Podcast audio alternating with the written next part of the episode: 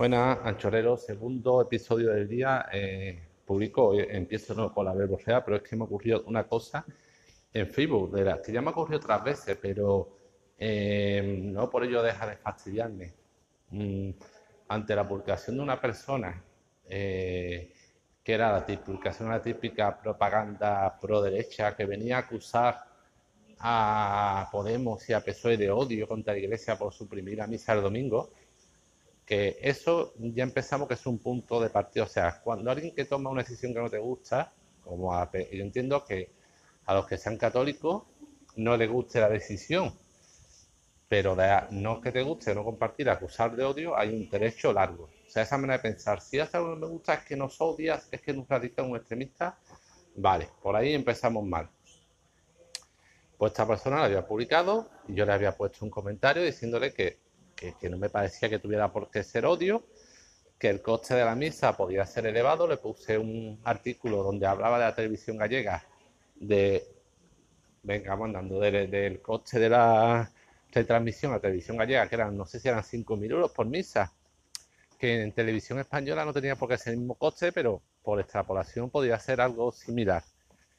Y le, y decía que primero que quizás no lo habían suprimido por odio, sino por el coste, porque España es un país aconfesional y a muchos nos gustaría que fuera un país laico.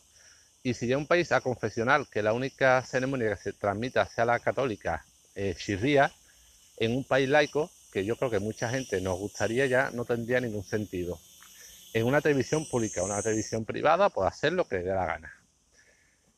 Y tercero, que además era una confesión la católica en España que está en, franca, en franco retroceso, cada vez menos fieles, sobre todo entre la gente joven. Bueno, pues yo les puse esto creo que de manera eh, normal y porque bueno, que puede gustarle o no. Y ahora esta persona me responde que hay que ver que no saben ni cómo se molesta en responderme, que mis padres pensarían distintos, porque era una amiga de mis padres. Y yo, bueno, yo dije que si por cada cosa que discrepara mi padre me diera un euro, pues sería millonario. Y respecto de lo segundo, que no sé ni por qué te molesta en responder, eh, si decía esta persona que no sabía por qué se molesta en responderme, pues yo no se lo voy a decir, pero yo lo mismo he dicho a mucha gente. Si no quieres que la gente te responda rebatiendo tus ideas o solamente quiere que te comenten o te responda, ponga, añadan comentarios dándote la razón, ¿qué diablo hace en Facebook? Ponte a hablar en la taberna de tu pueblo, en tu, el bar de tu casa, con tus amigos que se van de tu cuerda. Eso si eres una persona sin conocimiento. O si tienes conocimiento, pues haz un blog y deshabilita los comentarios. No publica ningún comentario, solamente publica aquellos comentarios que te gusten, que te den la razón.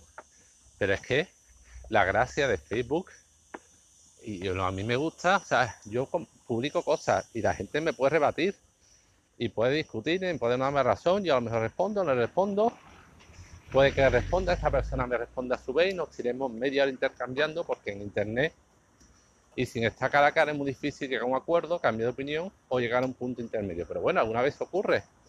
Pero es que sé que esto es Facebook, que esto son las redes sociales. Las redes sociales no es tener gente que no diga nada o solo comente para darte la razón, porque es que así ni siquiera un objetivo de red social es enriquecerte con punto de vista, pero así no te estás enriqueciendo, así te estás reafirmando y o secando en tu, en tu idea, opiniones, que pueden ser correctas más. Es que de verdad no lo entiendo. Ya hemos ocurrido muchas veces y lo he dicho, si no quieres comentarios o comentarios, ¿qué diablos hacen en Facebook?